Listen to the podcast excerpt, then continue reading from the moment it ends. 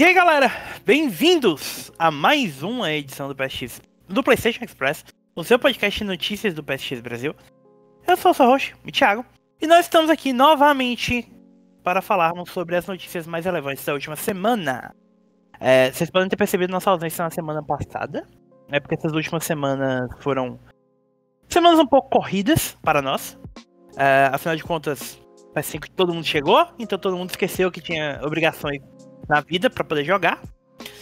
Mas hoje, com muito esforço, com toda a minha força viking, eu consegui pescar eles de volta para podermos gravarmos e trazemos essas notícias para vocês, que são uh, foi uma semana um pouco estranha, mas a gente tem bastante coisa para falar sobre.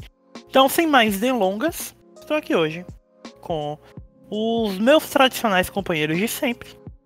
Leonardo Cidreira. Salve pessoal, Bem-vindo. Bom dia, boa tarde, boa noite. E ele, que não é um monstro, mas caiu na faca recentemente, mas sobrevive. Bruno Vinhadel.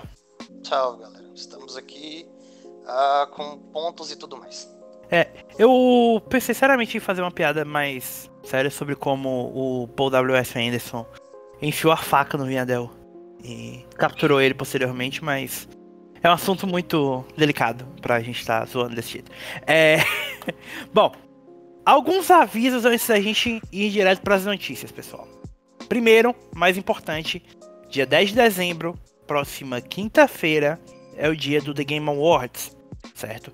O evento vai acontecer na quinta-feira, às 9 horas da noite, e você poderá acompanhar conosco, eu, Bruno, Leonardo, e o nosso chefinho, o Ivan, no.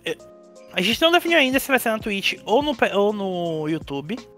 Mas em um dos dois, ou no twitch.tv barra Brasil, ou no youtube.com barra Playstation 3 Brasil, barra live, nós estaremos lá trazendo comentários ao vivo sobre todos os erros cometidos pelo Jeff Keighley, o anúncio do Velozes e Furiosos Encruzilhada 2, dessa vez na, na Lua, e tudo de mais relevante que aconteceu durante o evento. Obviamente, próximo podcast a gente deve falar sobre os ganhadores e tal, então vocês não vão ficar desinformados, mas é um bom, uma boa, um bom momento para vocês é, entrarem lá, conversarem com a gente, tirarem suas dúvidas, falar besteira, criticar os vencedores em tempo real, é, falar para quem vocês estão torcendo e, mais importante, a gente vai ter sorteios durante a transmissão. Sorteios de coisas bem legais para vocês. Então, eu no lugar de vocês compareceria para nos prestigiar por lá, beleza? É, o aniversário de um ano da última transmissão, da primeira transmissão que a gente fez, tipo, de evento, né? Sim, sim, sim. É um momento especial. Ano passado ainda foi feito de última hora, no notebook quase explodindo. Foi lindo. ah, seu computador não tinha chegado ainda, é verdade. É, velho. Pensar que. Mano, já, já tem um ano que eu comprei esse computador, cara. Tempo, tempo passa, velho. Tempo passa. Tempo voa. Fora isso, como sempre, sigam a gente no arroba PS3 Brasil no Twitter, facebook.com.br PS3BR e no Instagram no PSX Brasil, além do Twitch e YouTube que eu já falei, para vocês se manterem antenados com as nossas notícias e serem lembrados quando a gente for ao ar, certo? Lembrando que sempre, com toda a transmissão que a gente faz de segunda a sábado, se vocês acessarem o site por volta das 8, 8 e meia, vai ter um, uma notícia com o link para a transmissão. Então apareça por lá, por volta das 8 e meia, quinta-feira. A gente já deve estar no ar fazendo um, um pré-show. E você ir lá, a gente já vai conversando e vocês conseguem acessar pela a transmissão pelo site mesmo. Beleza?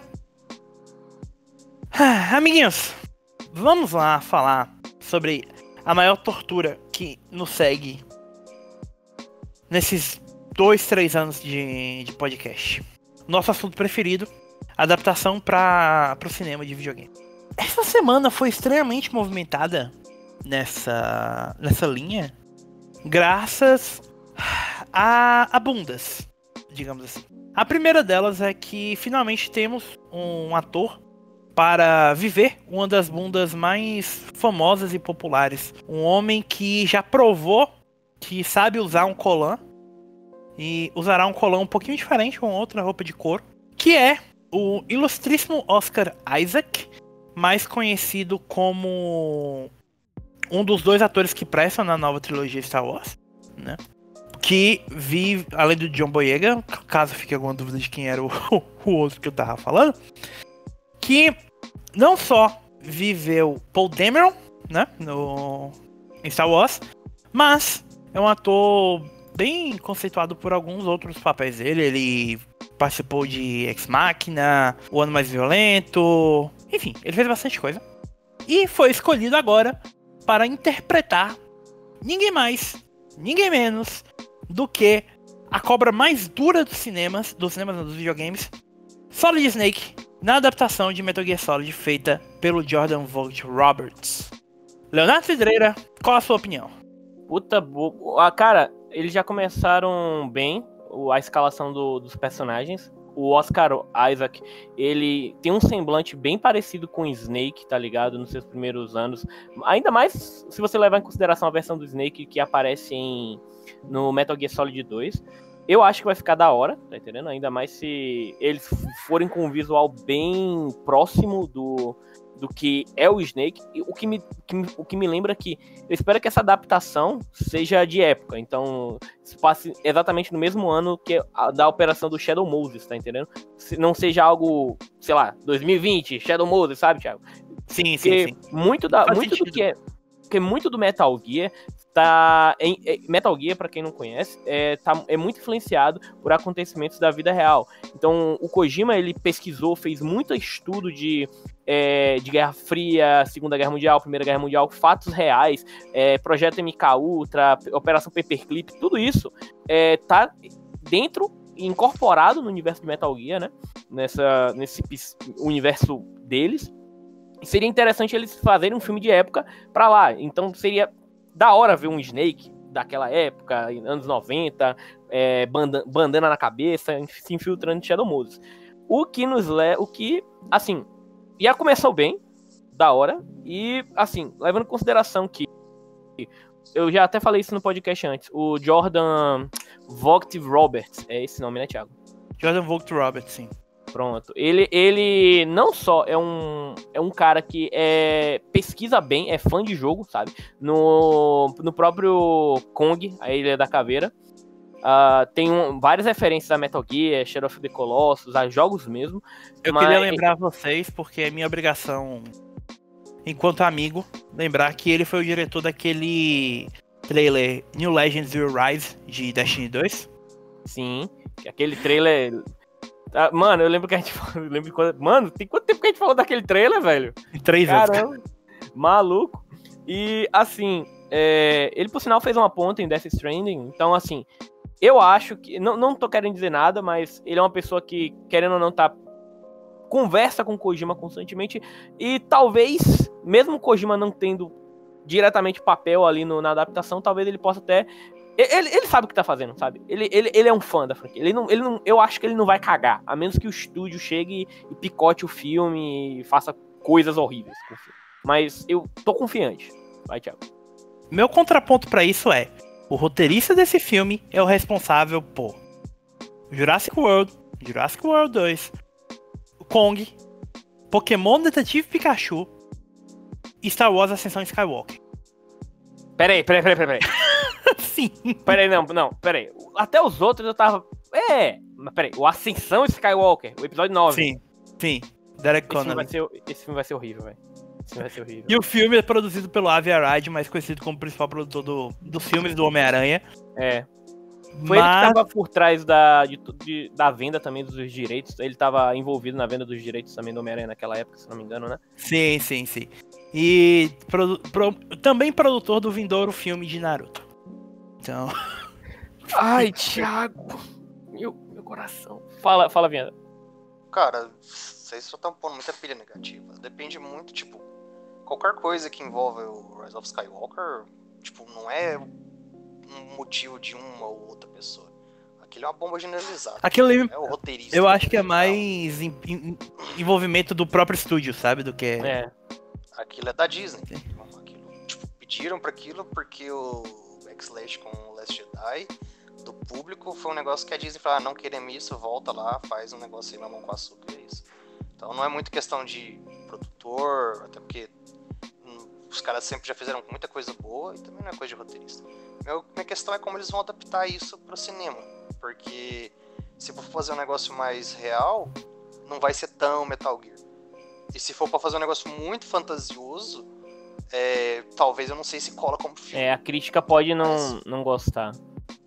É, tipo assim, uma coisa é você saber um, um, Monster Hunter e saber que o negócio já é daquilo desde o princípio. Do Metal Gear você vai estar tá desvirtuando muita coisa. Mas, vou ser sincero, não é um filme que eu tenho muita esperança para ver e curtir. Não é uma franquia que nunca me chamou muita atenção, o filme é a mesma coisa. Então, se sair, eu pego depois uma hora pra ver e vejo se vai dar. Ah, agora você falando assim, viado, só uma coisa. É, é porque a gente tá levando em consideração que eles vão adaptar o Metal Gear Solid, né? Mas tem o. É, mas Metal... a, a, informação é de que eles vão adaptar o primeiro. Ah, então primeiro, é. Primeiro então, se eles adaptarem o primeiro jogo, vai ser bem pé no chão, vai ser um bom. Ah, então tudo bem. Bem, bem de boa. Porque se, é, aí, aí é um negócio bem mais de espionagem mesmo. Exato. Mas com, com o lance lá do que o Kojima queria fazer e tudo, um negócio assim. Tipo, múltiplas. Como é que, como é que pode se dizer? É, múltiplas visões para uma mesma coisa. É, não é aquilo, não é um, um James Bond, não é um, um Jason Bourne e tal tem uma pegada diferente. Mas vamos ver, vamos esperar pra é, ver o que vai ser. O negócio começou a ir pro caralho mesmo no final do primeiro Metal Gear Solid. Tá? Até ali. não, no sentido de que a história começar a ficar absurda, sabe? Porque a história do primeiro jogo não é ridícula. Tipo. Apesar de que tem elementos é, sobrenaturais também na, na história. Sim, mas... é, porque, tipo, o negócio lá do. É, do Psychomantis e tal, né? É Psychomantis? É Psychomantis. Mas, tipo, era ok, sabe? Não é o tipo de. É o tipo de coisa que transformava ele. Que era tipo. 007, mas com um pequeno toque de fantasia, porque isso é um videogame, sabe? Aí você chega no final e começa a aparecer robô gigante, e dali o negócio começa a ficar cada vez pior.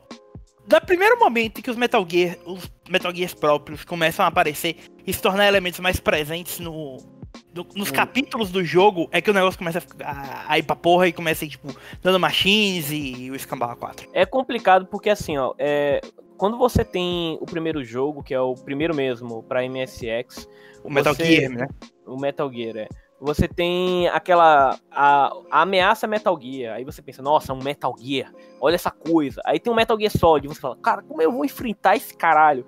Aí no 2 é tipo assim, porra, é um Metal Gear. Foda-se, é só um Metal Gear. Aí tipo assim. No, no chega no 5, todo mundo tem um Metal Gear, sabe? No, no, no Rising, no Rising é o, o Raiden, tipo, ah, um Metal Gear. Ah, beleza, deixa eu pegar minha katana aqui e cortar o bicho no meio, sabe? Tipo, é, é assim, tem um, um, um quê de absurdo muito inconsistente nisso que me incomoda, não vou mentir.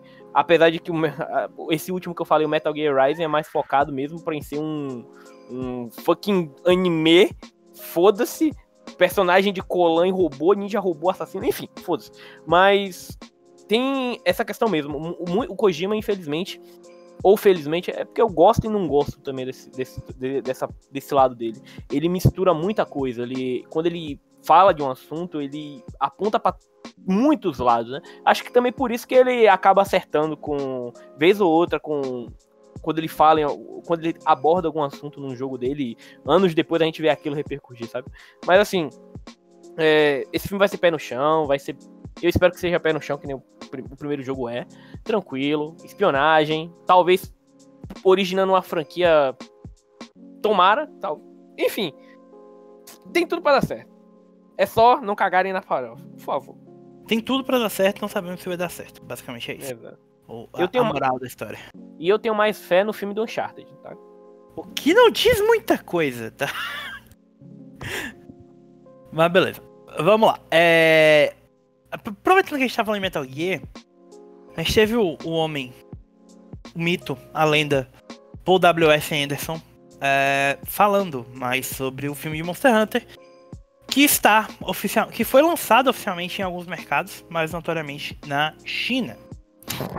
É, a gente vai chegar lá.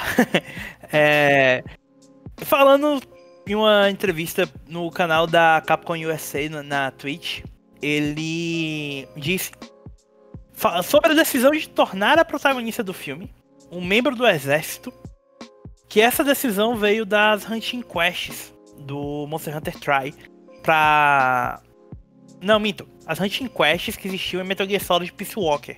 O crossover de Monster Hunter Trial, Portable 3D, Third, Portable Third. No qual o Ratalos e o Tigrex apareciam em Peace Walker É, com o. Snake. É o Solid? é O Snake. o. Não, é o Snake, é- seria o Naked Snake nessa versão. É. Enfrentando os dois. É, Mais especificamente, ele disse que foi muito influenciado por um crossover que Monster Hunter fez com Metal Gear Solid. Esta é uma ótima imagem para justapor um homem com uma metralhadora contra criaturas. Você percebe que um cara tá, tá maluco quando ele, ele faz um filme de Monster Hunter se baseando por um crossover com Metal Gear, achando que aquilo é legal. Não, velho. Não. Eu já disse que eu odeio o Kojima, né? Não, o pior de tudo é que eu não. Tipo assim, o Peace Walker. Você não gosta do história é Peace ok. Mano, a história é ok. A história é ok, não. A história ela é puta, puta, puta uma história. Mas o gameplay, justamente por incorporar muito Monster Hunter. Eu gosto do Monster Hunter, mas sei lá. Eu não achei que combinou tanto, sabe? Com o. O Peace Walker, tá ligado? E olha que. Olha que tem umas sessões interessantes. Só que esse crossover com, com, com Monster Hunter, velho, veio tão do nada que eu falei assim, mano, como assim, cara? Como assim? O Não, não crossover com Monster Hunter é basicamente: ah, a gente copiou esse jogo, então vamos fazer alguma coisa aqui pra agradar os fãs das duas franquias.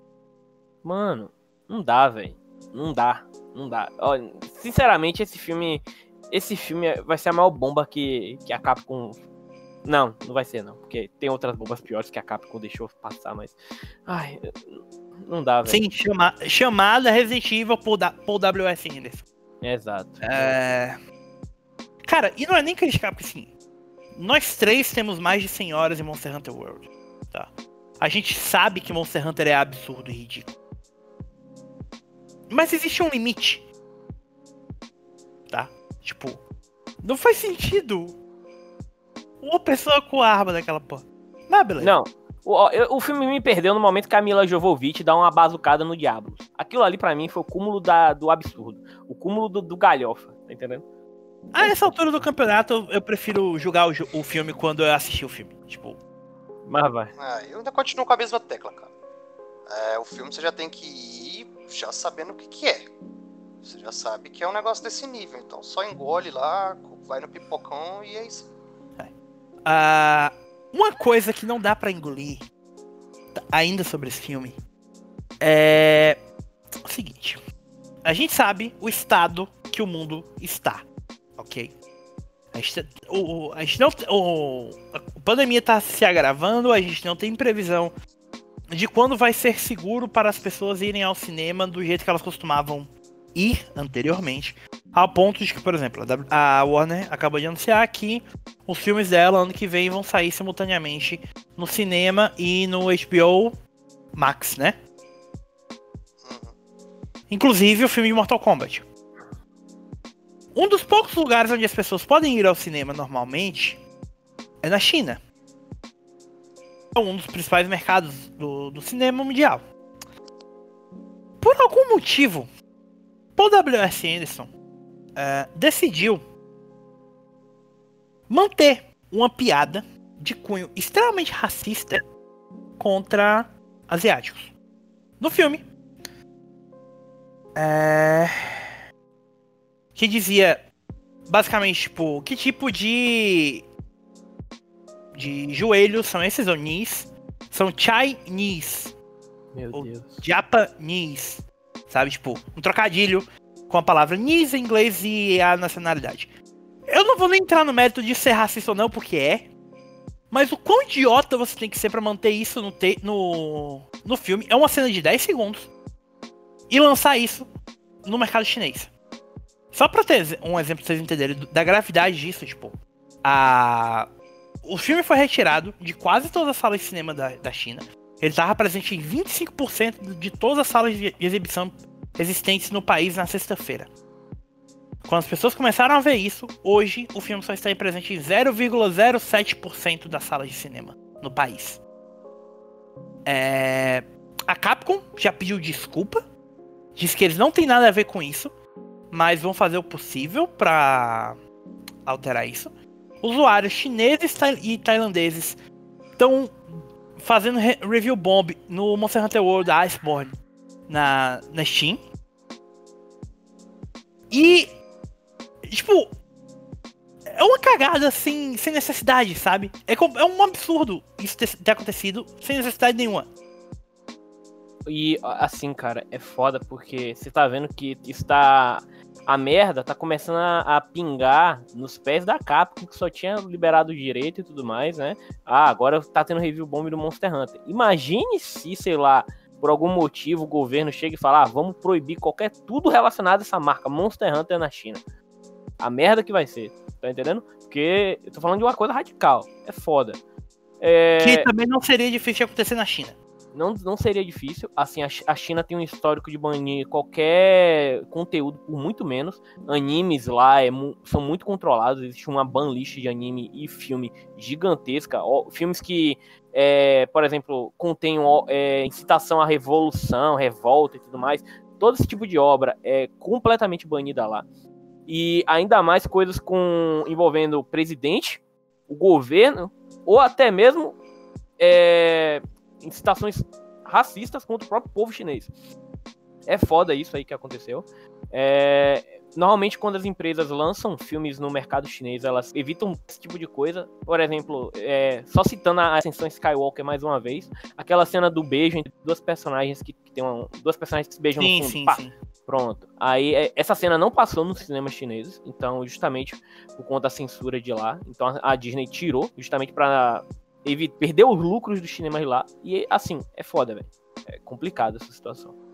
Isso tudo por uma piada de mau gosto, sem graça nenhuma. Sem graça alguma. Totalmente desnecessário. Realmente, você parar pra pensar de que se você tira aquilo ali, não muda em nada o filme, manter aquilo ali, então, pra trazer tudo isso à tona, é...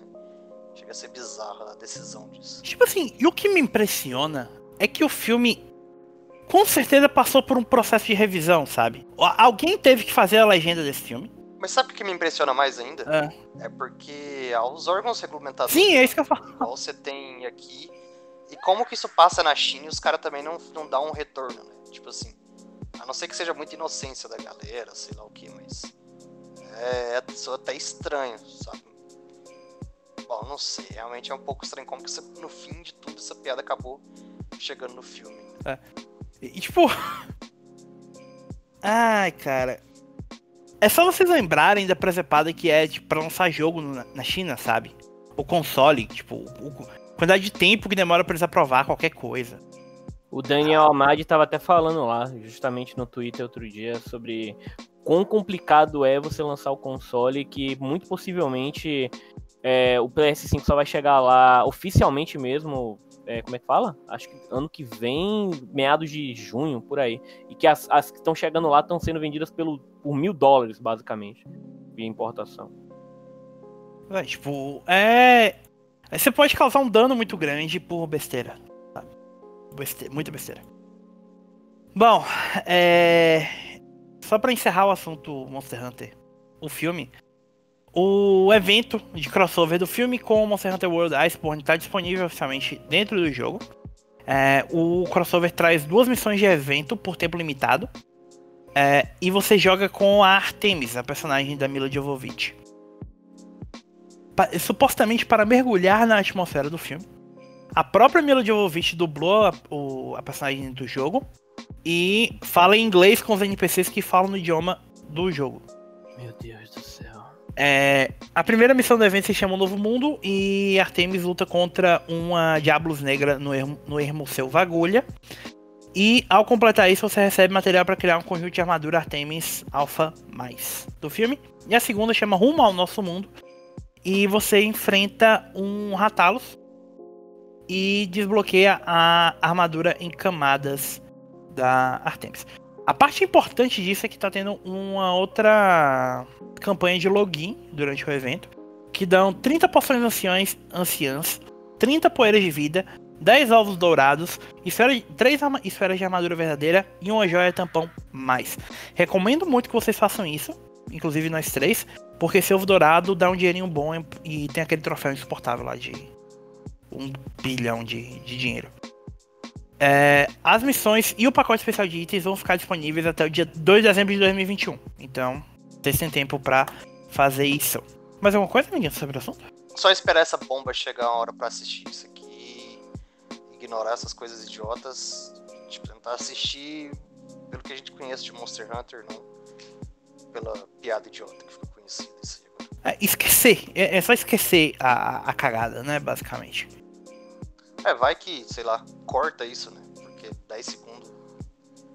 Tipo, necessidade nenhuma de ter um negócio desse. Vamos esperar que cortem isso aí, talvez até pra lançar em, todos os cinemas depois. Tem que cortar, né, cara? Não tem, o pior de tudo é que é, é o tipo de piada que nem, nem, nem tem como traduzir pro, pro português. Mesmo que traduzisse, ia ficar, sabe, é, é, aquele tiozão em, em churrasco. Meu Deus, cara. Não, por quê, velho? Por quê, cara? Pelo amor de Deus. A vibe é totalmente, tipo, piada do pavê, né? É, só que bem mais ofensiva, meu Deus do céu. Ah, é, é, se bem que normalmente piada de tio do pavê também não é, não é exatamente muito. Family friendly? É. Bom, vamos seguir em frente. É, o, a gente teve confirmação de que o, o pesadelo do Vinhadel está cada vez mais próximo de se tornar realidade. Porque a SEGA divulgou os números atualizados das suas séries e também confirmou que a produção da sequência de Alvin e os Esquilos, ou mais conhecido como Sonic, o filme de super-herói que mais lucrou em 2020, é, terá início em março de 2021. É, o aparentemente o codinome da produção é Emerald Hill, me é tão clichê, tão clichê para um filme de Sonic, mas é legal. É, vamos lá, aos números. Eles confirmaram que a série Shin Megami Tensei alcançou a marca de 17.4 milhões de jogos vendidos, incluindo gratuitos de 30 lançamentos. A série Persona 13.1 milhões de unidades vendidas, 18 jogos, incluindo versões para celulares e relançamentos. Total War, 34.4 milhões de unidades vendidas.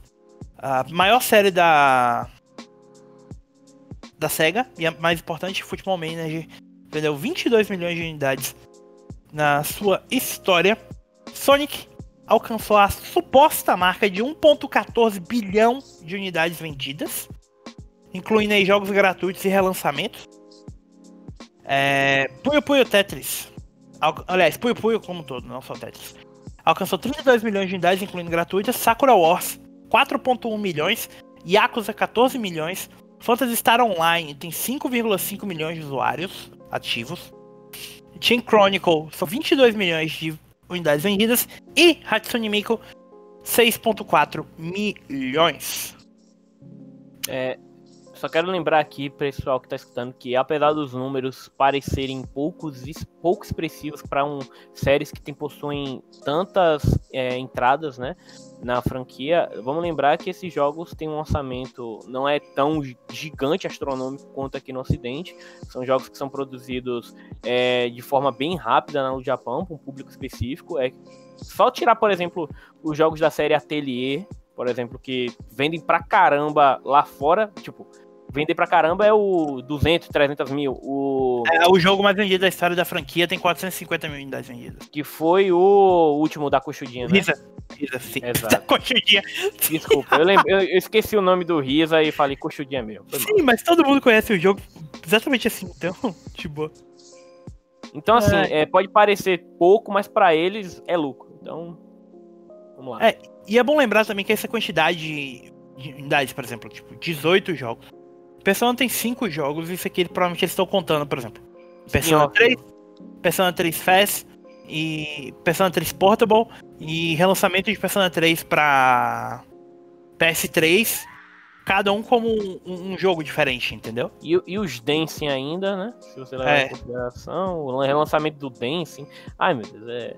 Nossa. Tem bastante Claro. coisa.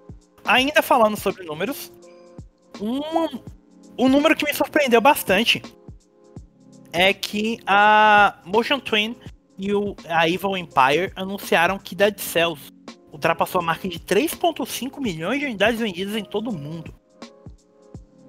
É, além disso, o segundo DLC pago Fatal, Fatal Falls foi revelado, vai custar 4,99 dólares e chega no primeiro trimestre de 2021. Vocês jogaram Dead Cells, não foi? Eu acho que foi até o Miadel que analisou. Foi o Vinhadel que analisou. Sim, eu que analisei. Jogo muito bom, cara. Tipo, tem muita coisa boa, sabe? Eles foram melhorando bastante com o tempo e tal. Uma coisa que eu não curti na época foi a mistureba que eles fizeram. Eu também não curti é, muito, não. No início. Que ficava assim, você não sabia se era um Metroidvania, você não sabia se era um roguelike, um roguelite. Tinha muita mecânica e o jogo perdia um pouco desse negócio de identidade. Mas muito bom de toda forma. É, recomendo. Eu sei que muitas dessas vendas são PC. Porque é um jogo que teve um. bombou muito no boca a boca no PC. E. Tipo, se tiver pegando a promoção, dá uma chance, joguinho é muito bom, cara. Vale muito a pena. Lembrando que o jogo concorreu a. Eu não, não lembro se ele ganhou. Concorreu em 2018 para melhor jogo independente. Acho que ele ganhou, eu não, não lembro. Mas tá aí, fica a dica, gente. Realmente um bom jogo. Ele, na época que tava desenvolvendo, muitos canais aí no YouTube pegaram, viram potencial, investiram aí. E realmente se mostrou ser um jogo realmente bom e que tá dando lucro pra caramba pra essa desenvolvedora aí. Cara, fico me perguntando o que é que eles vão fazer com o dinheiro pro próximo, pro próximo título. É, na verdade tem que lembrar que por causa desse jogo, eles compraram um estúdio, é, deixaram ele exclusivo só pra cuidar do Dead Cells, enquanto a desenvolvedora mesmo partiu pra fazer outros projetos. Então, tipo, o jogo foi rentável ao ponto de poder dedicar um estúdio só pra cuidar dele. Fazer essas expansões, as atualizações gratuitas que ele teve. E a Motion Twin mesmo, ela já tá uns um ano e meio, dois anos, mais ou menos um ano e meio por aí, já fazendo outra coisa. Então, tipo, pode vir mais coisa, ou pode vir coisa nova. Esperar pra ver, mas os caras têm talento. É, eu só queria deixar a observação pra tirar a dúvida do Leon. Eles não ganharam jogo, melhor jogo independente em 2018, mas por uma boa razão. Qual foi? Os indicados foram The Messenger, Return of the Obra Dinn, Into the Breach, Dead Cells e Celeste. Ah, foi Celeste que levou. Ah, Sim. Essa semana completou 25 anos desde o primeiro jogo da série Lego, chamado Fun to Build, lançado no Japão pela SEGA. E o grupo NPD resolveu divulgar algumas curiosidades sobre a série. É, Aparentemente, os jogos da série Lego são a nona maior franquia de videogames da história, em quantidade de dólares movimentados. Os três jogos mais vendidos da série são Star Wars The Complete Saga, Lego Batman e Lego Star Wars 2. E Lego é a franquia third party de maior sucesso nas plataformas Nintendo. Cara, é um pouco incrível, Warner, Warner ficou feliz. muito. Ela é a publisher mundial, né? Se eu não me engano. Sim, a Warner é a publisher americana é, no mundo todo. Sim. O que eu fico surpreso é que nesses últimos anos eles diminuíram a quantidade de jogos da série, sabe? Você Nossa, mas eu acho que já tava saturado. tava, não chegou um ponto que tava sendo dois, três, pensa quatro, de. É, pensa de 2010 em diante. é, você teve um, um milhão de coisa de Lego, cara. Tipo assim. Até em exagero, talvez. Mas muita coisa mesmo. Então, não sei. A gente teve Lego cobrindo grandes franquias do cinema. é, com personagem de quadrinho. ah, com per- outros personagens de videogame mesmo e tudo mais. Então, tipo assim. O que podia abordar, os caras abordaram. Não perderam nada. Lembrando que o próximo jogo da série é Lego Star Wars The Skywalker Saga, com, que deve cobrir os nove filmes.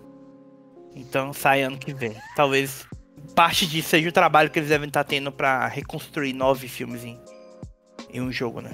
Mas eles estão, se eu não me engano, eles estão usando como base os que eles já fizeram, porque tem um. as- os jogos, os primeiros jogos do Star Wars foram pra Play 2 na época, mas tem toda a parte de construir essa trilogia nova aí, que no Tem caso toda. teve- É. Só teve, é porque teve jogo do primeiro, do É, Force Awakens.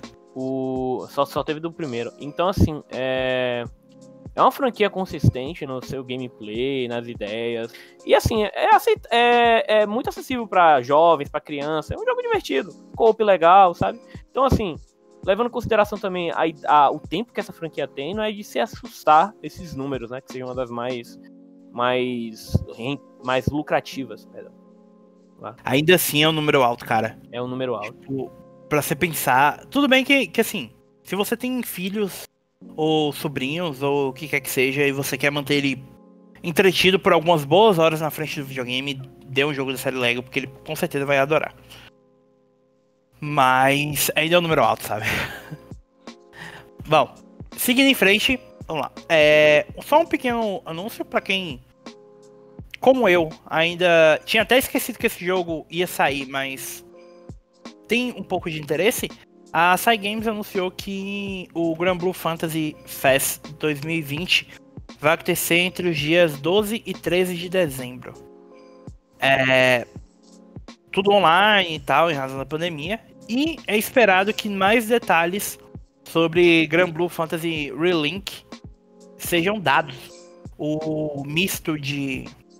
Quase um clone de Monster Hunter usando o Grand Blue Fantasy como background e que desapareceu. O jogo estava sendo desenvolvido pela Platinum. A Cygames tirou o jogo da mão da Platinum, trouxe para desenvolvimento interno. Enfim, talvez agora a gente veja em que estado esse jogo está. Além disso, a previsão é que mais personagens sejam anunciados para Grand Blue Fantasy Versus, fora as novidades para o jogo mobile que devem ser dados também. Ainda falando sobre jogos que a gente vai ter mais informações em breve, a gente teve um pequeno teaser trailer de The King of Fighters 15 nessa última semana. A gente já sabia que o jogo tava, o jogo já tinha sido anunciado, mas sem muita informação. Agora a SNK divulgou um pequeno trailer, teaser trailer, e informou que no dia 7 de janeiro vai ser divulgado o primeiro trailer de gameplay do título. O teaser é basicamente o Yasuki Oda, Yasuyuki Oda, que é o produtor de título, e o diretor criativo, Isuki Ogura, é, falando um pouco mais sobre os personagens, eles mostraram o, os sketches que confirmaram a presença do Kyo, Benimaru e de Shunei. Shunei que já era o protagonista de, KOF 14 e retorna como protagonista principal da história de KOF 15 também. Eles deram algumas mexidas no visual, o Kyo novamente volta com sua jaqueta preta e bandana, e o Benimaru perdeu as mangas e voltará a ficar de camisetinha regata, como ele é mais conhecido. É, só uma observação que nesse é. trailer, apesar de que a gente não, não mostrou a, a concept art nem nada, mas nesse trailer tem. Logo no início tem uns flashes bem rápidos que mostram também a Leona e o K. Só a cara deles, tá entendendo? Sim. Então, assim, bem provável que eles também vão estar no jogo. Agora, é, pode continuar, Thiago. o, o que eu acho esquisito é que. Vocês sabem quando é que esse jogo foi anunciado? Não. Evo 2019. Tem um ano e meio. E só agora a gente tá, tá vendo mais notícias sobre ele, sabe? É muito esquisito. Eles devem estar tá renovando toda aquela questão da, da engine, que, da mudança, que teve toda aquela adoção da engine para produzir o jogo, aquela questão do, deles aos poucos mexendo com o 3D novamente. E cada trailer tinha uma melhoria gráfica, apesar de que o jogo saiu com suas falhas, assim, graficamente, mas é, o resultado ainda assim agradou a galera aí que. A volta do, do The King of Fighters. Agora, só uma coisa, viu, Thiago? Isso é. bate com uns leaks que saíram um tempo atrás, falando que o Shunrei seria o, o, foco dessa franquia, né? Nova. Eu lembro que até o. Tu lembra que o Ivan até é, postou um suposto trailer que fez sim, pra caramba. Sim.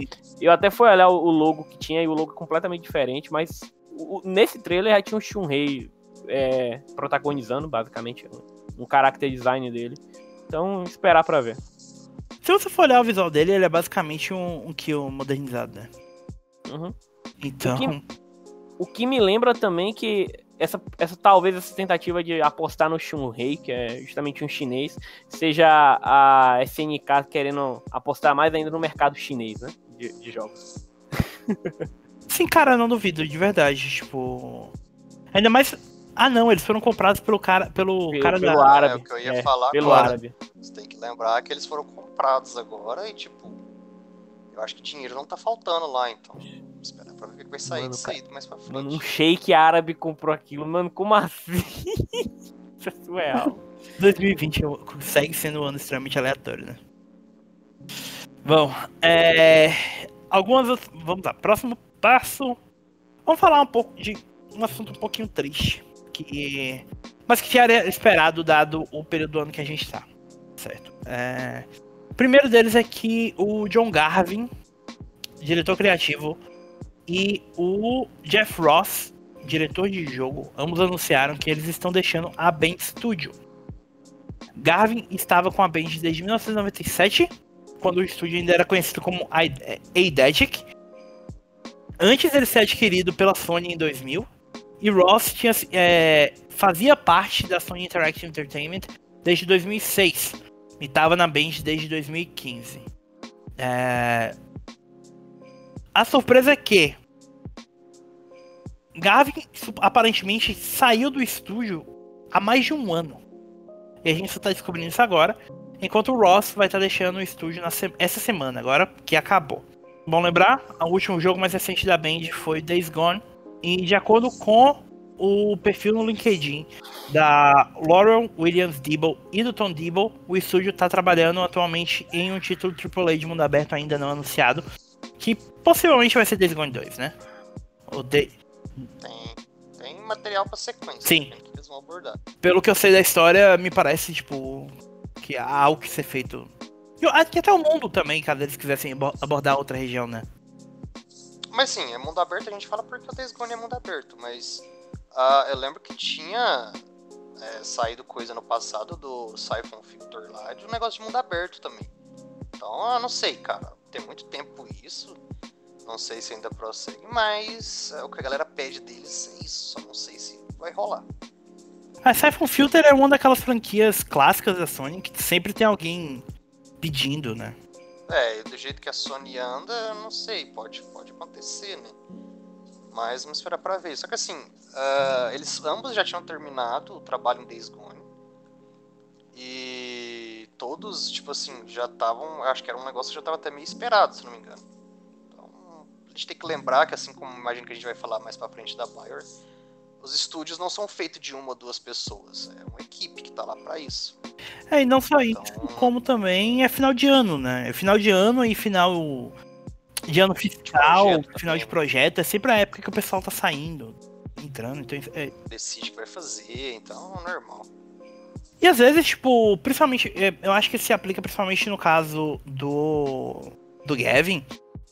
Cara, sinceramente, tipo, 23 anos no mesmo lugar é muito tempo. Às vezes você precisa fazer uma coisa diferente, você precisa é, olhar para coisas distintas, sabe? Às vezes ele vai nem mexer com isso mais. É. Vai simplesmente aposentar um pouco da indústria e vai fazer outra coisa também. A gente não sabe se. É, a gente sabe, tipo, é uma coisa que eu já tinha visto o, o, John, o Jason Schreier comentando várias vezes. Tipo, muita gente sai da indústria para trabalhar no cinema, para trabalhar é, na, em TV, porque são skills que você, que você aprende na, no desenvolvimento de jogos, que mesmo que você não vá usar, habilidades que você consegue ter assim, em outras áreas. Então ele quer montar o próprio estúdio dele, é, enfim, né? Existem múltiplas possibilidades que eu acho que inclusive se aplicam ao caso que você já mencionou, né? Que é a saída do Casey Hudson e do Mark Dara da Bioware. O Casey... Sim. Essa pra mim, tipo, foi uma notícia que na hora que eu vi que eu até mandei no grupo pra você e tal, foi. causou um certo choque. Mas quando a gente para pra pensar, faz mais sentido e não é tão terrível quanto ela possa parecer à primeira, à primeira vista. O Casey Hudson, para quem não sabe, é o atual gerente da BioWare. Ele tinha saído da, da BioWare em 2014, chegou a assumir uma posição dentro da Microsoft em 2015 retornou à BioWare em 2017 para assumir a posição de gerente geral do estúdio, que tinha sido deixada pelo Aaron Flynn após o lançamento de Mass Effect Andromeda. Muita gente achou na época que o, a volta do, do Casey era para tentar estancar a sangria que o estúdio estava passando. Eles estavam perdendo muito talento. É, a, a gente sabe o quão tumultuoso foi o desenvolvimento de Mass Effect Andromeda e do Anthem. Foram projetos que passaram por um inferno de desenvolvimento terrível. E aparentemente a ideia de trazer o Casey nunca pareceu algo definitivo, pareceu mais algo como volta aqui, vamos tentar colocar isso aqui no trilho de novo e depois você segue para fazer o que você quiser fazer da sua vida. É, o que? É, e ele topou, né? Tipo, uma coisa que ninguém comenta muito é que ele praticamente pediu para voltar nesse tipo de situação. Ele quis fazer isso. Era um estúdio que ele começou, ele foi criado lá, praticamente. O cara se formou no estúdio e ajudou a, a fazer. A, do estúdio lançar os títulos que teve, né? Tipo, a trilogia Mass Effect, o Dragon Age. Ah, na época ainda de Empire e Baldur's Gate, muita coisa que a, que a BioWare trabalhou antes. É, para quem não sabe, ele ficou 20, entre as duas passagens dele pelo estúdio, ele completou 20 anos dentro da BioWare. É muito tempo também, cara. É, enquanto a EA não decide quem vai ser o próximo gerente geral da, da BioWare, o Gary McKay vai assumir como diretor sênior de operações de desenvolvimento, que é o atual diretor sênior de operações de desenvolvimento, irá atuar como interino.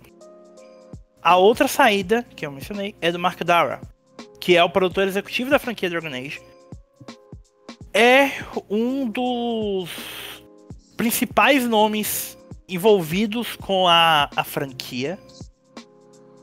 Para mim é basicamente ele, o Patrick Wicks, se eu não me engano, que é o, o roteirista da série. E muita. Tipo, foi um choque. A saída do Dara, principalmente, trouxe um choque forte. Porque a gente sabe que Dragon Age 4, ou qualquer que seja o nome que eles vão dar para o próximo Dragon Age, é. Tá em desenvolvimento ativo dentro da BioWare. É, ele, tava, ele tava envolvido lá desde a época que o, o David Gader tava lá, sabe? Então.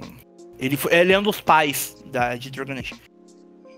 O Casey também tá saindo o desenvolvimento, ou melhor, a supervisão do projeto vai tá saindo das mãos dele e vai ficar nas mãos do Christian Daly, que se juntou a BioWare alguns anos atrás vindo da Blizzard e é o atual líder do reboot do Anthem chamado Anthem Next e agora assume como diretor, como produtor executivo de Dragon Age, com o Matthew Goldman mantendo a sua posição como diretor criativo no projeto. Além disso, o Mike Gamble é, assumiu, vai continuar liderando, na verdade, a equipe responsável pelo Mass Effect Legendary Edition e por desenvolver o próximo jogo da franquia posteriormente. Cara, vamos lá a gente sabe que o, o Dara já tinha deixado um pouco o, o mundo de Dragon Age quando ele foi chamado para estancar também o. para tentar dar um rumo no desenvolvimento do Anthem, né?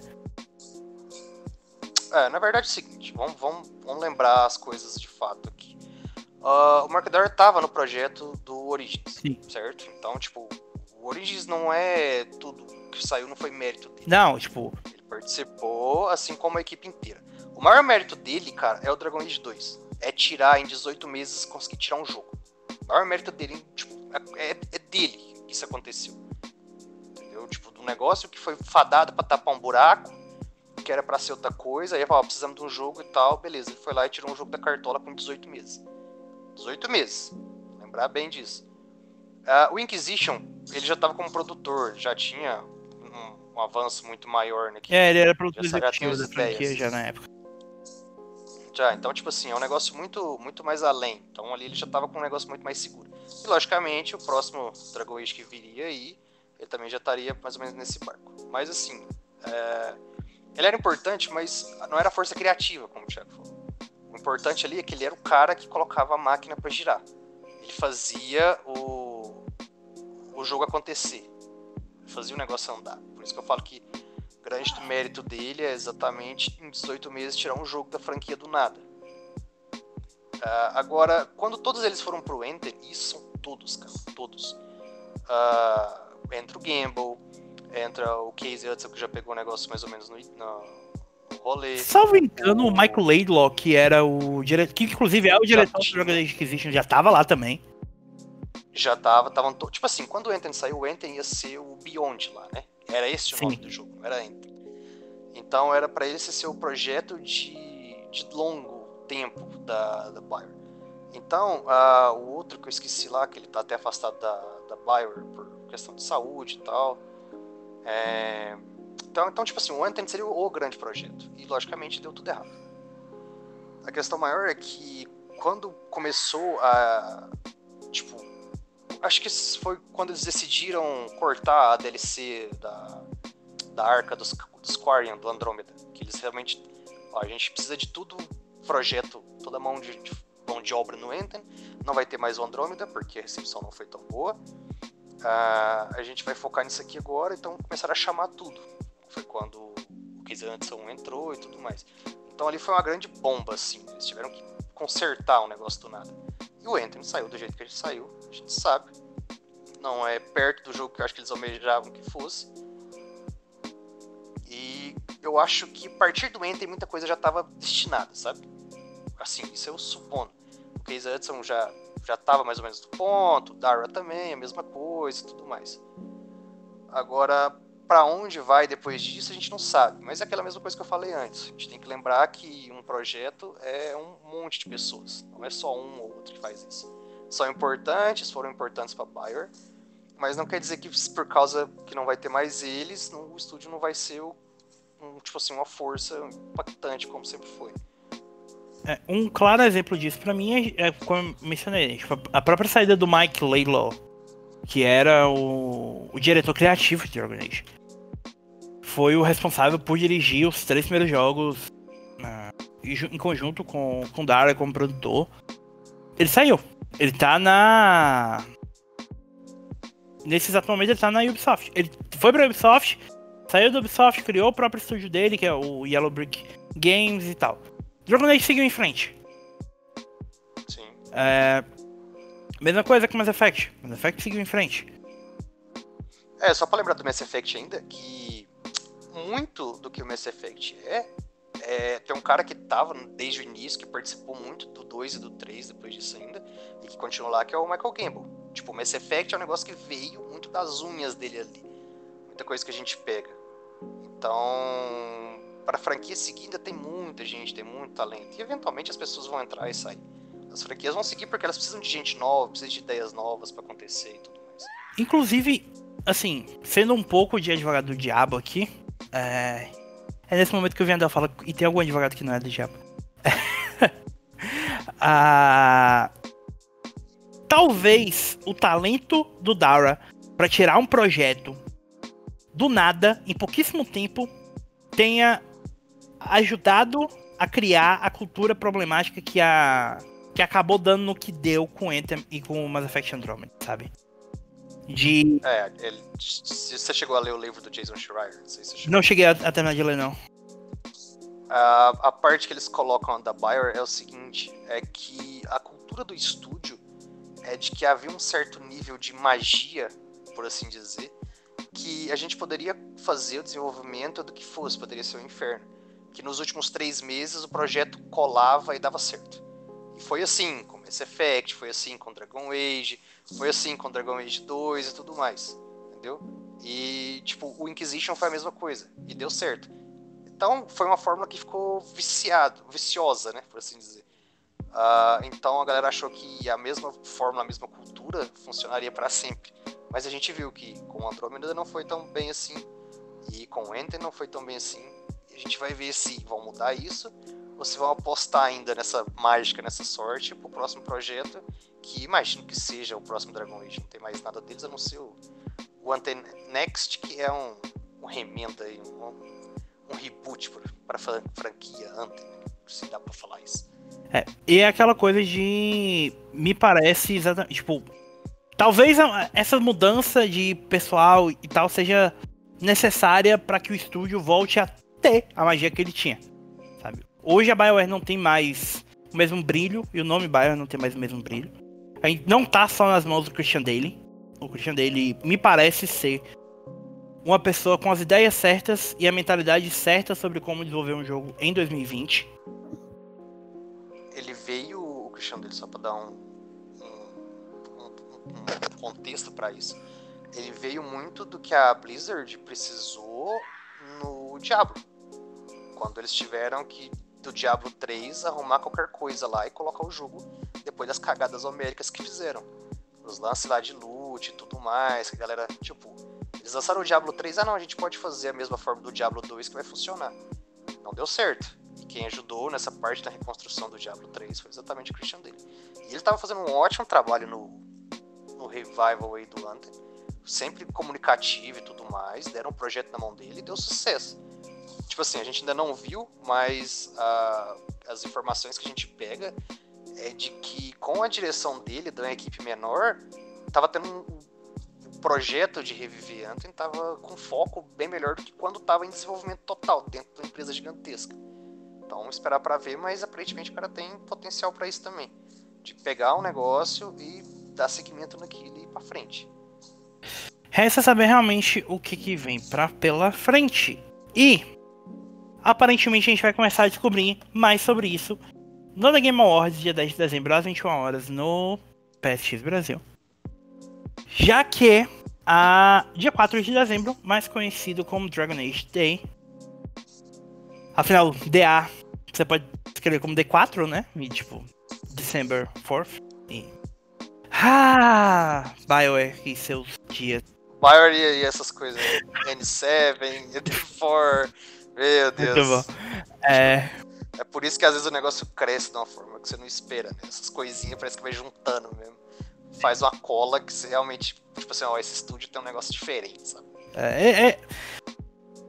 Cara, é, é, o, é o tipo de coisa que me faz falar, tipo, ah, nossa, a gente passou, sei lá, 10 minutos falando sobre a Bioware. Não, porque não sei o que, não sei o que. Aí eu tô aqui, porra, velho. Quinta-feira eu vou surtar igual um fanboy maluco.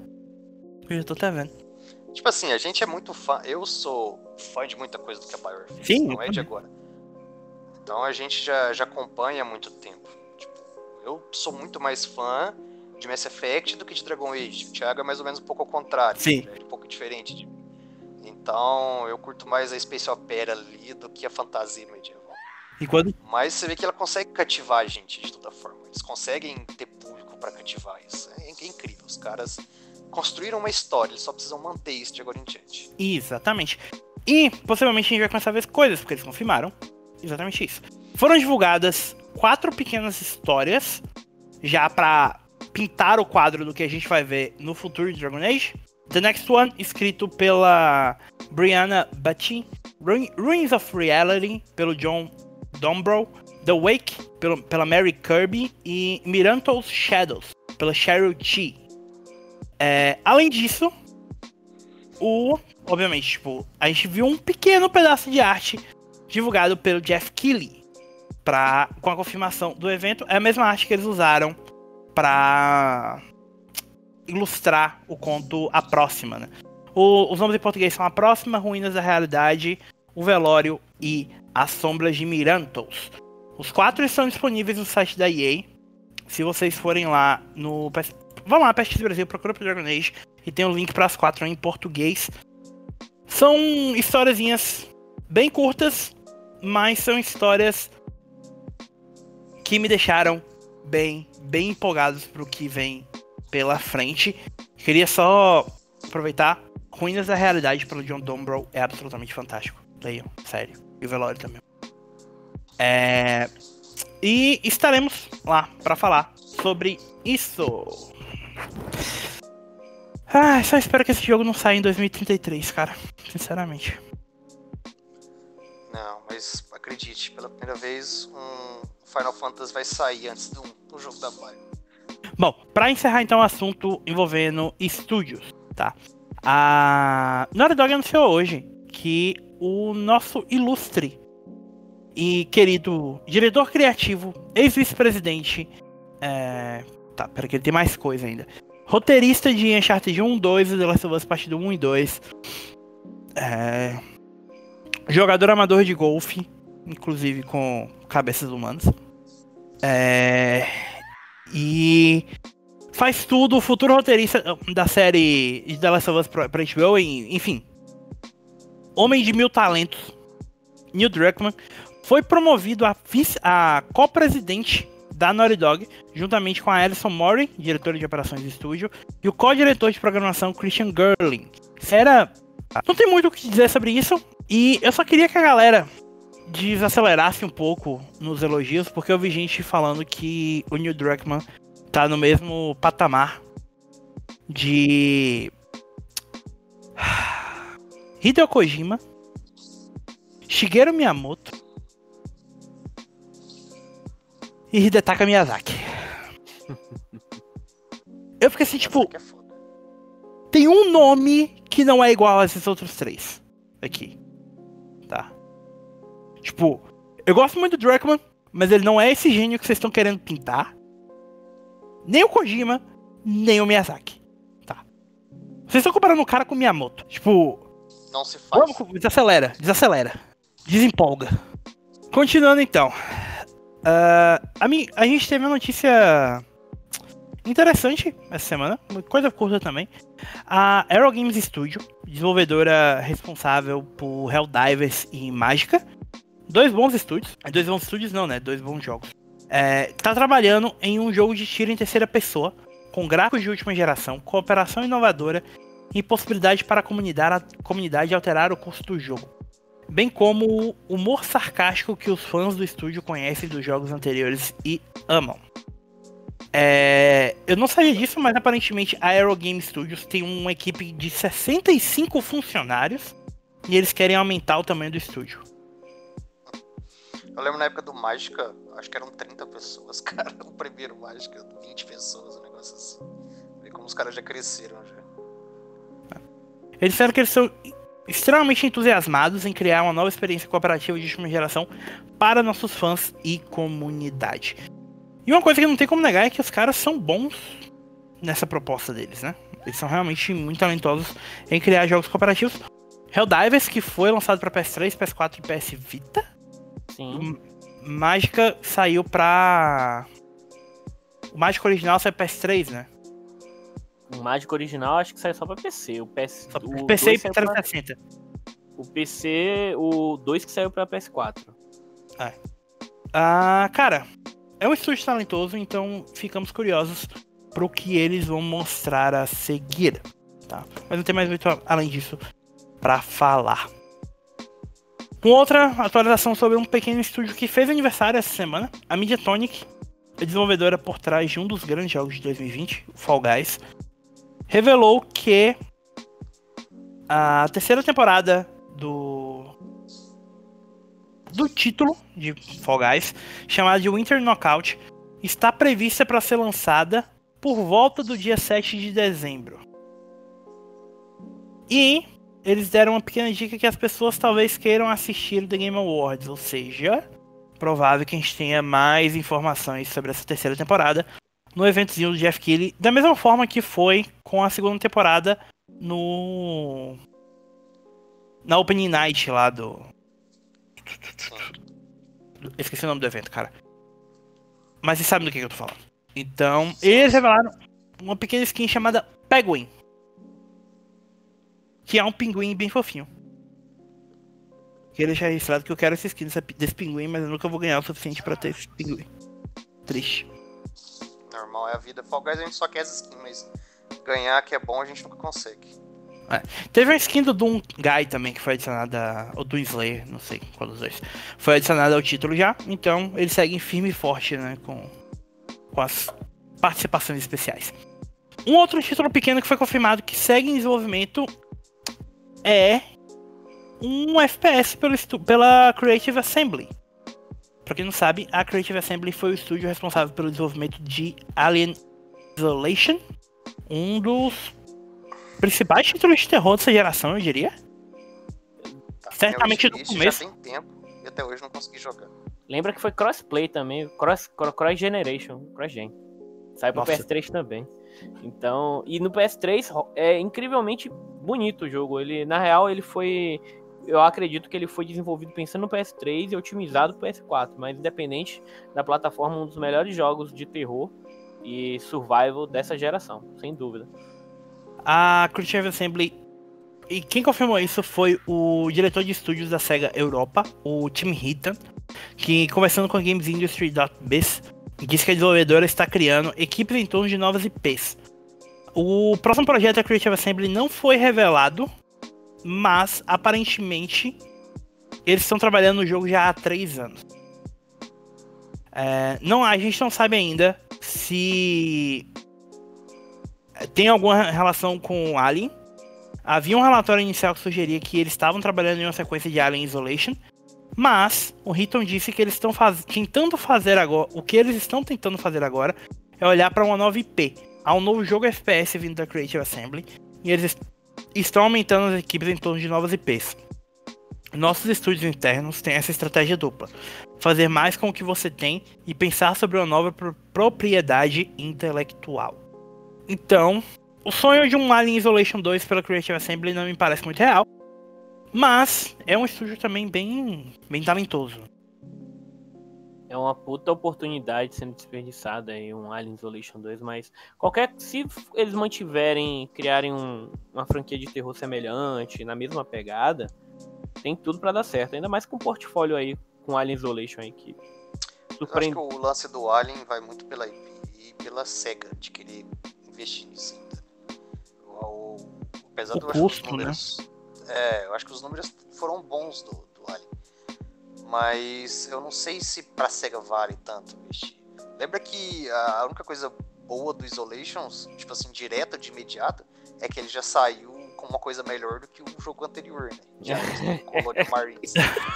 Então, tipo, isso aí já dava. Tipo assim, tanto como o pé atrás para quem ia voltar ali na franquia, quanto para quem vai assim, tipo assim, não tem como ser pior do que aquilo. Então, não sei o quanto a SEGA ainda quer investir. E se a gente for ver, tipo assim, coisas que, por incrível que pareça, acho que ainda tem uma, uma, uma similaridade. Uh, acho que a galera ainda tem muito que Alien e Predador tem uma coisa muito presa ainda.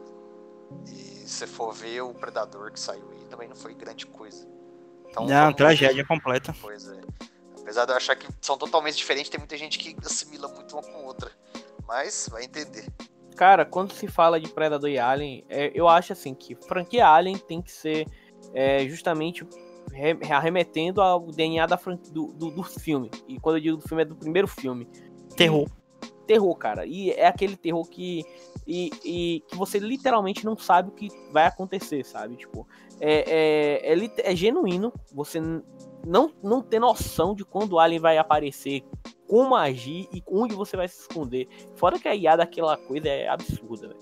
Mas assim, e quando se trata de Predador, é, talvez vocês não, não tenham a mesma opinião que eu, mas eu gostava um pouco dos jogos é, que tinham na época do Play 2, sabe? Que eram mais é, combate, stealth, sabe? Tipo, uma historinha aleatória. Num... Eu gostava, eu acho que Predador funciona assim, um jogo single player, combate, você explorando.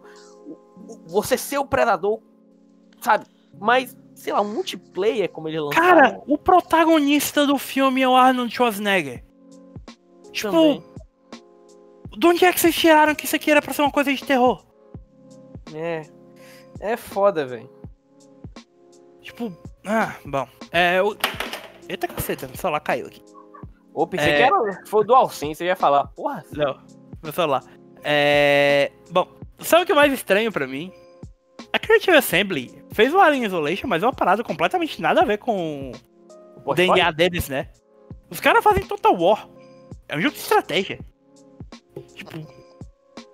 Eu não entendi, eu não entendo até hoje como é que eles fizeram Alien Isolation e deu certo. Sabe? E agora vamos fazer um FPS. Bom. Quem também tá fazendo um título. Ai, cara, beleza, vamos lá. Essa história é muito engraçada. Quem também tá trabalhando em um jogo pra PS5 é o parceiro criativo estratégico do PlayStation, o rapper Travis Scott. O Travis já já é uma pessoa com vários investimentos diferentes. Além da carreira dele como músico, ele tem marca de roupa, é parceiro criativo da Sony e tudo. Mas ele revelou em uma entrevista com a Forbes que ele tá trabalhando em algumas coisas e que tudo vai ser revelado nas próximas semanas. Ele disse isso numa entrevista que foi feita na segunda-feira, dia 30 de novembro. Eu não duvidaria nada da gente ter alguma coisa relacionada ao Travis Scott no Game Award. É, e assim, a gente teve uma outra notícia do Travis Scott essa semana. Que foi absolutamente incrível. Que foi a notícia relacionada a, a Fortnite, mas eu vou entrar nela daqui a pouquinho. Uma outra coisa interessante foi que a, os produtos da, que, lançados da marca PlayStation em conjunto com a marca Cactus Jack, que é do Travis, estão custando uma pequena fortuna. Ele lançou um tênis chamado Nike Dunk em parceria com o PlayStation que nesse exato momento custa mais de 46 mil dólares. Meu Deus. Um tênis, um par do tênis, tá? É louco. Isso é um valor muito alto. Tipo, altíssimo. Só pra, pra efeitos de comparação, o. Os pedis 1 ou é 1.5 e PD 2, que são os tênis do Paul George em parceria com a Sony. Não sei se vocês vão lembrar um, que era um, um, branco e cinza em homenagem ao PS1 e um azul em parceria com. Pra, tematizado do PS4.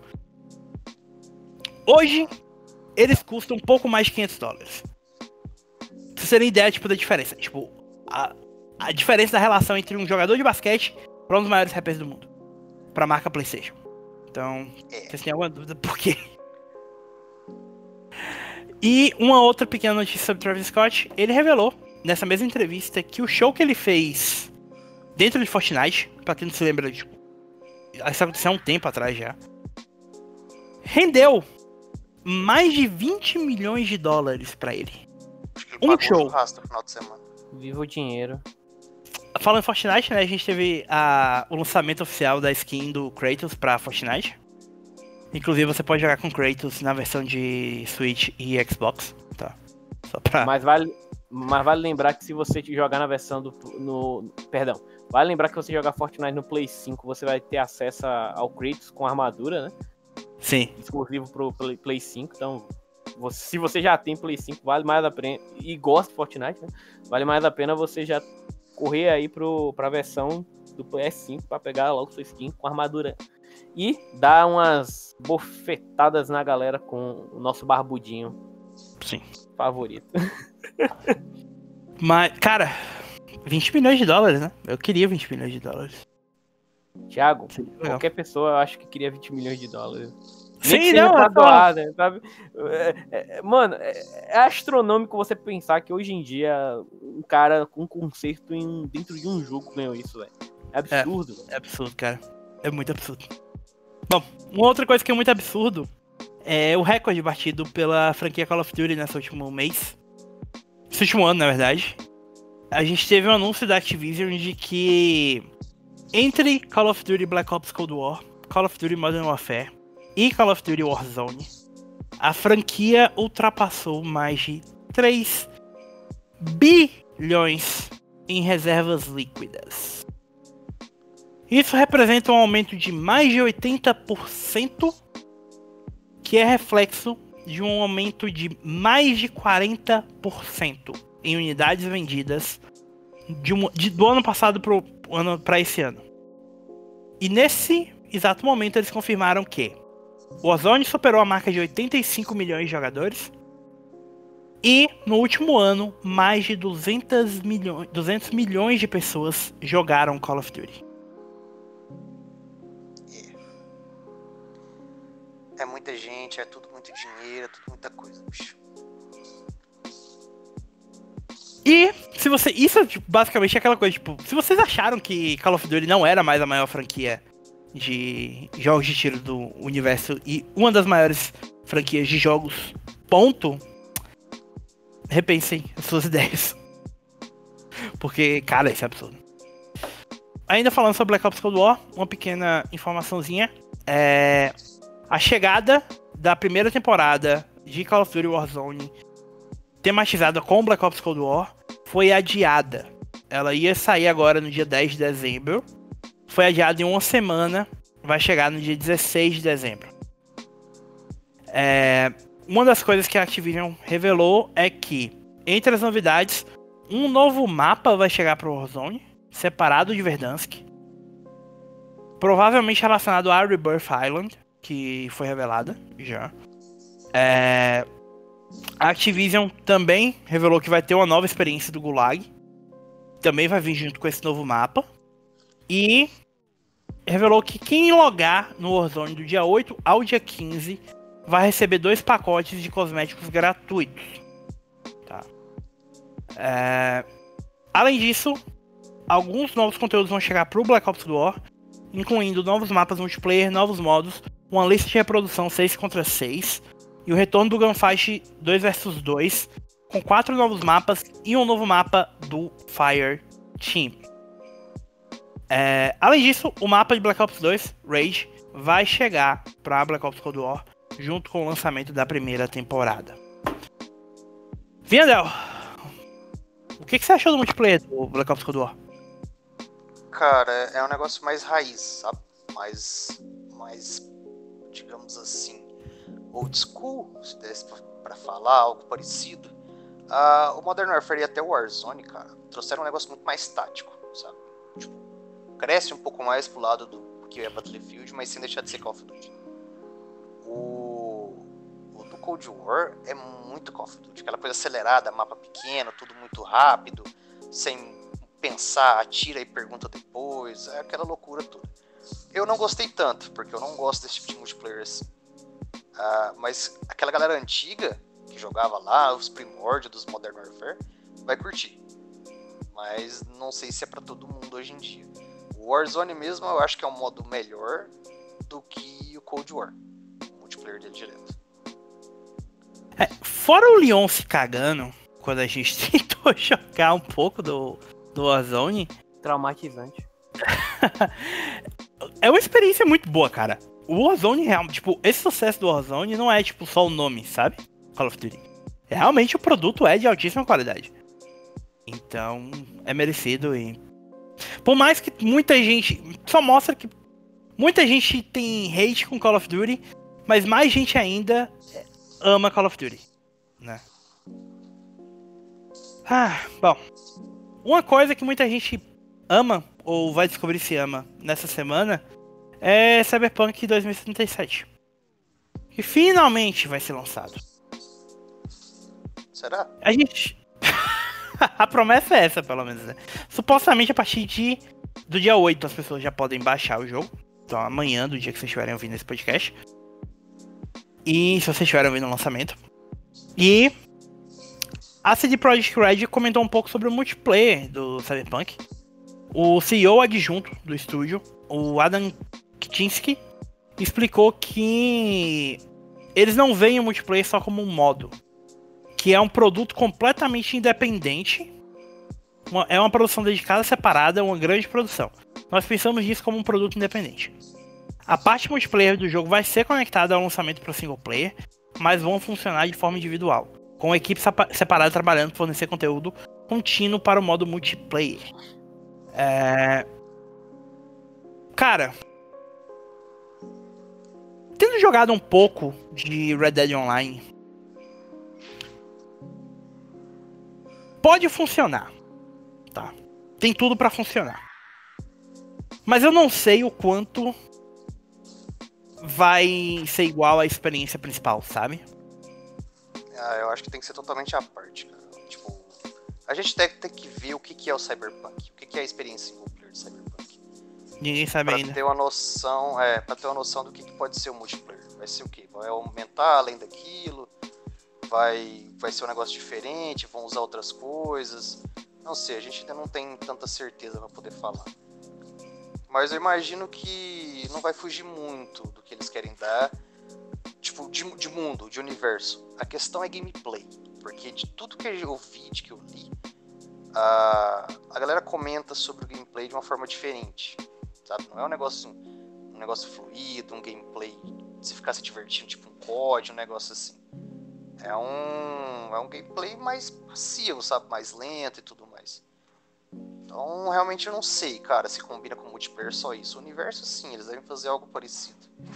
Mas eu quero saber de como eles vão casar uma coisa com a outra. Sabe o que, que isso me soa?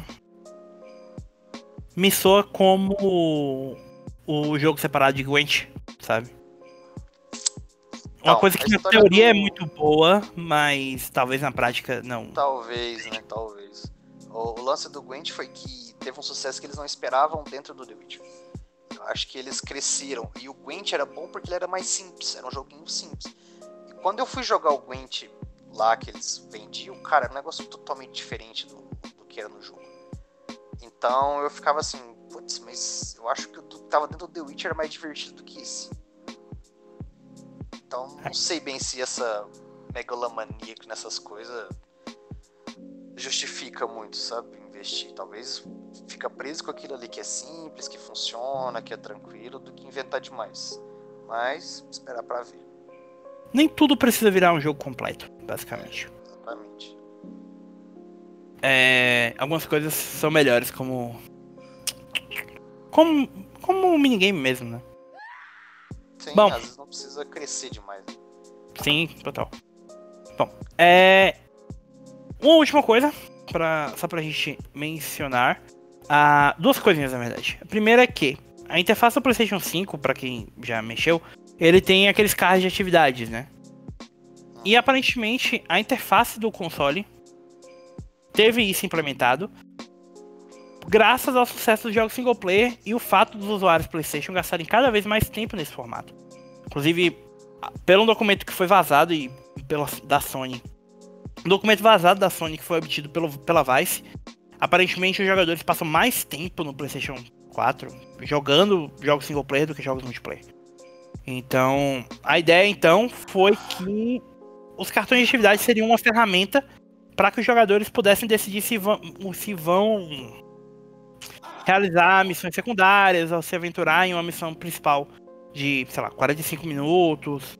É, a ideia seria dar para esses jogadores uma ideia melhor de como administrar o seu tempo sem que eles precis- precisassem reservar duas, três horas para poder aproveitar o PlayStation 5 e poderem encaixar algumas sessões de jogos mais curtas, jogar algo dentro desse tempo.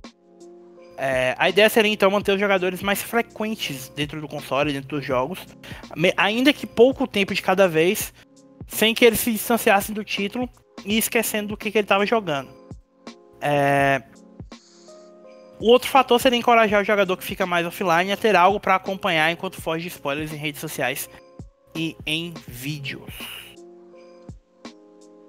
Cara, é uma ótima ideia e a implantação me parece bem feita. Mas vou dizer pra vocês que, de- fora, tipo, quando eu tava mexendo nisso, quando eu liguei o PS5 pela primeira vez, eu não mexi nas Cara, eu atividades. não usei pra forçar dessa forma. Pra usar nesse pacto, assim. Ah, então, tipo, mas eu vejo no Demon Souls, por exemplo. ah, ele sempre fica te dando as indicações do que fazer.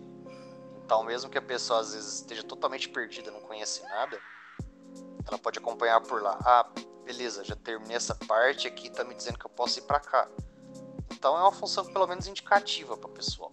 Funciona dessa forma. Bom, é isso então, amiguinhos. Ah, tem uma última notícia ali, ó. Que eu que preciso da sua ajuda. Oi, fala. Em uma missão jornalística, você descobriu pra gente como solicita o adaptador PlayStation Câmera. Correto. Quer contar pra gente rapidinho como foi essa experiência, só pro pessoal que porventura tem um PlayStation VR e queira comprar- ter acesso ao adaptador da PlayStation Câmera de forma gratuita da Sony? Tá, como é que beleza. pode fazer? Vamos lá, ó. Vamos lá, pessoal. Se você. Lembrando que esse método só vale se você possui um PlayStation VR, tá? Porque é necessário o serial do, do- da unidade de processamento do periférico. Então, pessoal, para você solicitar o adaptador da PS câmera do PlayStation 4, lembrando que a câmera HD do PS5 não roda, ela não captura movimento de, do VR. Então você é obrigado a ter uma câmera, uma PS câmera com adaptador para funcionar, tá? No PS5 VR. Para solicitar isso, você vai ter que ir na pegar o número do, da Sony, da central de suporte e atendimento da Sony. Esse número você pode é, encontrar no próprio site dela. Se você pesquisar assim, é, PlayStation Câmera Adaptador, já tem um site já dedicado para isso lá, lhe direcionando para esse número. ou você Se pode vocês ir. quiserem, vocês podem anotar, pegar um papel e anotar 011 33 51 70 90 para São Paulo, capital e região metropolitana, ou 0800 724 8310 para demais localidades. Exatamente. E assim, é, ao ser atendido, né, você vai escolher a opção lá de PlayStation 5 e acessórios. Você vai ser redirecionado para um atendente e você vai simplesmente solicitar. Ó, eu desejo, eu gostaria de solicitar o adaptador do PlayStation Câmera. Fiquei sabendo que já está sendo distribuído no Brasil, etc. Ela vai pedir seu, primeiramente, a sua PlayStation ID, sua, seu ID na PSN e seu e-mail para confirmar sua conta, né? Em seguida, ela vai estar pegando o serial e o modelo do seu PlayStation VR. Lembrando que o PlayStation VR ele tem dois modelos: o modelo inicial que foi lançado e o modelo que, eu, que é o ZVR2, né? Que é o que eu possuo, que é, é revisado com menos cabo, etc. Então, tudo isso vai ter lá na, no, por trás do PlayStation, da unidade de processamento do PSVR, que é onde você conecta os cabos e tudo mais é, você vai fornecer esse, esse cereal para ela. Ela depois vai pedir o seu sua, seu endereço, CPF, etc. Lembrando que, pessoal, é, isso é limitado a apenas um adaptador por, por serial, tá? Então, não, se você, sei lá, tem um conhecido que tem uma PS câmera e quer tentar ajudar ele a ter um adaptador, não, não o serial, porque você vai ficar sem, tá? Porque eu já consigo imaginar brasileiros tentando te dar vantagem disso. Ah, É só ficar... vocês lembrarem da presepada da PlayStation Plus Collection que tá acontecendo, que a gente não mencionou no podcast, mas a quantidade de gente que tá tendo seus consoles banidos porque pagaram para dar redeem no PlayStation Plus Collection, tá? Exato. Não faça ela vai mandar, depois que o, o, adaptador for enviado, vai ser enviado uma confirmação para o seu e-mail. Lembrando que eu perguntei para ela quando estava previsto para o adaptador chegar, e ela disse que em meados da metade desse mês vai, ser começar, vai se iniciar o envio desses adaptadores. Lembrando que é, eu ainda, por precaução, peguei o número do. do. Ai meu Deus. Sempre peguem o número do protocolo de atendimento. Do protocolo de atendimento. Foi que o Leon pegou. É isso. Ela nem informou, ela... aí depois eu perguntei se haveria, ela, oh, sim, eu tenho, anote aí. Aí então fiquem espertos com relação a isso para evitar qualquer problema. Então essa é a dica, já tá, já tá sendo oficial, você já pode solicitar aqui no Brasil e aguardar ser enviado. Se porventura vocês precisam. É, por que, que é importante vocês pegarem esse código, tá? Gente, esse número. Por mais que vocês possam ter acesso a ele depois, acionando a Sony e tal, peguem o código, porque se porventura vocês não receberem, é uma forma mais fácil de vocês questionarem a Sony. Ou, se necessário for acionar o Procon, ou abrir uma reclamação no Reclame Aqui e tal, vocês vão ter essa outra informação que vai ajudar bastante vocês a terem êxito. Tá? Então, verdade. Bom, é isso então, amiguinhos. Ficamos por aqui. É isso para a semana. Lembrando, novamente, 10 de dezembro, próxima quinta-feira, às 9 horas da noite, ah, provavelmente um pouquinho antes. Acessem o site. De lá vocês vão descobrir se a gente vai estar no Twitch ou no YouTube. Provavelmente vai ser no YouTube, eu suponho. Aliás, provavelmente vai ser na Twitch. twitch.tv barra Brasil. Mas acessem lá e acompanhem o The Game Awards com a gente. A gente vai estar lá comentando os resultados ao vivo e os anúncios de jogos bizarros. Porque estou esperando esse evento ser no mesmo nível do ano passado, e ano passado foi muito, muito bizarro. Então, até a próxima quinta-feira. Um abraço, amiguinhos. E valeu. Tchau, tchau. Falou, galera. Abraço e até lá. Falou, pessoal.